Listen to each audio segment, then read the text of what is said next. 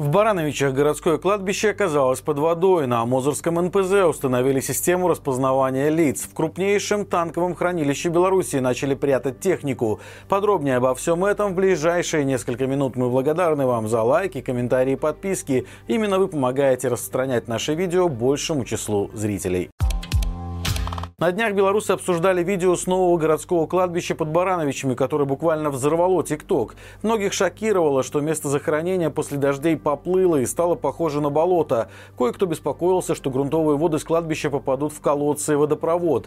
На резонансный ролик обратил внимание председатель Барановичского горосполкома Михаил Баценко, который прокомментировал его у себя в Инстаграм. Градоначальника задело, что видео с кладбища вызвало множество возмущенных комментариев. По его словам, вечно недовольные комментаторы не понимают, что все это произошло потому, что место захоронения новое, а грунт в этом месте насыпной и рыхлый. Поэтому по всем законам физики нужно время, чтобы ему утрамбоваться, а грунтовых вод там нет, и никакого влияния на качество воды быть не может. В доказательство своих слов он выложил в Инстаграм, как утверждается, свежие фото с кладбища в Лесино, где луж действительно уже нет. В заключение Баценко призвал не поддаваться эмоциям. На Мозырском НПЗ усилилась массовая промывка мозгов и устанавливается система распознавания лиц. Как сообщают участники плана Пирамога, на заводе активизировались идеологи. Так называемые информационные дни проходят каждую неделю, причем присутствие людей из разных бригад и подразделений обязательно. Содержание этих встреч не меняется. Рабочим рассказывают, как отлично живется в Беларуси и как плохо за рубежом, особенно за западным. Не обходится и без истории про нацизм в Украине, но, как говорят очевидцы, эта тема затрагивается очень аккуратно бесплатно. Сотрудники предприятия говорят, что для этих целей на заводе даже был создан крупный идеологический отдел. Кроме того, на проходной установили систему распознавания лиц, на которую явно не жалеют денег. Правда, пока она работает в тестовом режиме, но, скорее всего, к выборам заработает на полную. Рабочие уверены, что все это говорит о боязни повторения событий 2020 года, так как камеры на уровне глаз человека установлены на всех перекрестках дорог, железнодорожных переездах, подъездах домов и вокруг всех мест, где находятся люди. В крупнейшем танковом хранилище Беларуси за последние годы было построено более 20 ангаров и навесов, под которыми могут прятать военную технику. Речь о базе неприкосновенного резерва, которая находится в городском поселке Уречье Любанского района Минской области. Как раз отсюда в 2022 году Лукашенко вывез в Россию 211 единиц техники, среди которой было 98 танков Т-72А. Мониторинговая группа «Белорусский Гаюн» проанализировала спутниковые снимки базы и пришла к выводу, что с 2017 года на ее территории было было построено 25 ангаров различного типа. Более того, судя по госзакупкам, только в 2022-2023 годах на территории базы было построено по меньшей мере 6 навесов на 156 машиномест. Более того, в этот же период строительство навесов проводилось и в Гомельской артиллерийской базе, а также базе резерва автомобильной техники в старых дорогах. По мнению мониторинговой группы, все это делается, во-первых, для более скрытного хранения вооружения, так как практически полностью исключается возможность фиксации изменения количества техники с помощью спутниковых снимков. Ну а вторая причина на фоне якобы внешних военных угроз, техника, которая раньше стояла под открытым небом и продавалась на экспорт, потребовала более бережного хранения. Гомельская епархия Белорусской Православной Церкви сообщила о том, что из Польши доставлен ковчег с частицей мощей младенца мученика Гавриила Белостокского. Помимо незаурядности событий, ведь святыня приехала из недружественной страны, у этого православного святого очень неоднозначная история. В период Второй мировой войны нацисты его использовали для пропаганды антисемитизма. В информации епархии указано, что мощи Гавриила с 1944 по 1992 годы хранились в Гродненской Покровской церкви, откуда торжественно были перенесены в Свято-Никольский Гродненский собор Белостока.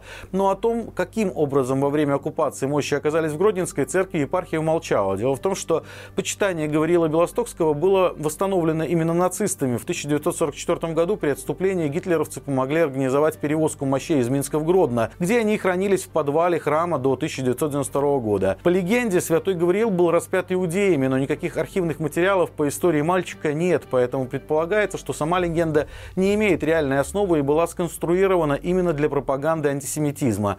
Да и сама канонизация святого находится под вопросом. Некоторые историки православной церкви утверждают, что нет не только таких документов, но и младенца Гавриила нет нигде даже как местно чтимого святого.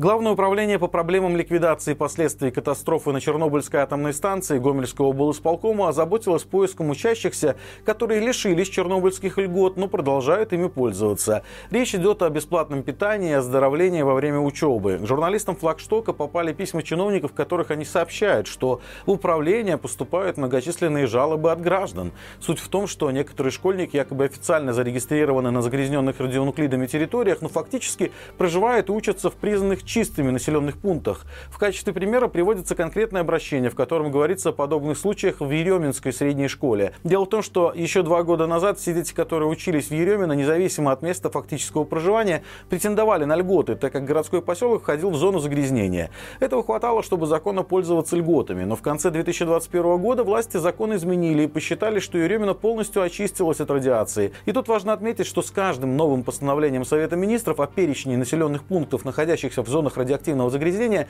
десятки населенных пунктов региона лишаются этих статусов, которые дают возможность получения льгот. И уследить за этим практически невозможно. Белорусские города решили постареть. Недавно возраст изменился у Слуцка. Было установлено, что райцентр был основан на 111 лет раньше, чем прежде думали, и теперь он старше Минска.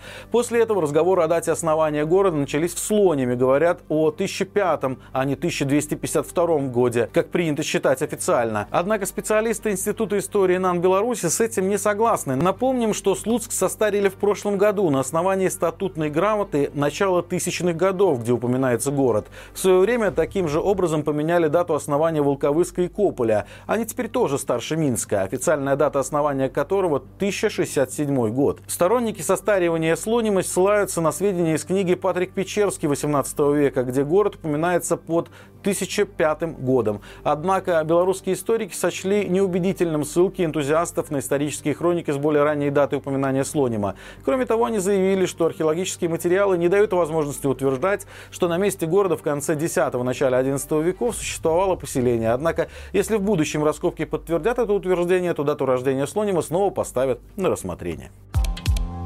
Друзья, неделя подошла к концу, а значит самое время напомнить вам о том, что наша команда подготовила для вас итоговый стрим. Теперь он будет выходить в воскресенье в 6 вечера по минскому времени в совершенно новом формате. Обсудим с экспертами самое наболевшее. С некоторыми спикерами моему коллеге Дмитрию Семенову даже посчастливится познакомиться лично в студии. Подключайтесь, задавайте нашим гостям свои вопросы и участвуйте в обсуждении главных тем недели. Благодарим вас также за лайки, комментарии и подписку. Ваше участие помогает нам развиваться и делать интересный контент на любой вкус. До встречи в новом выпуске и живи Беларусь!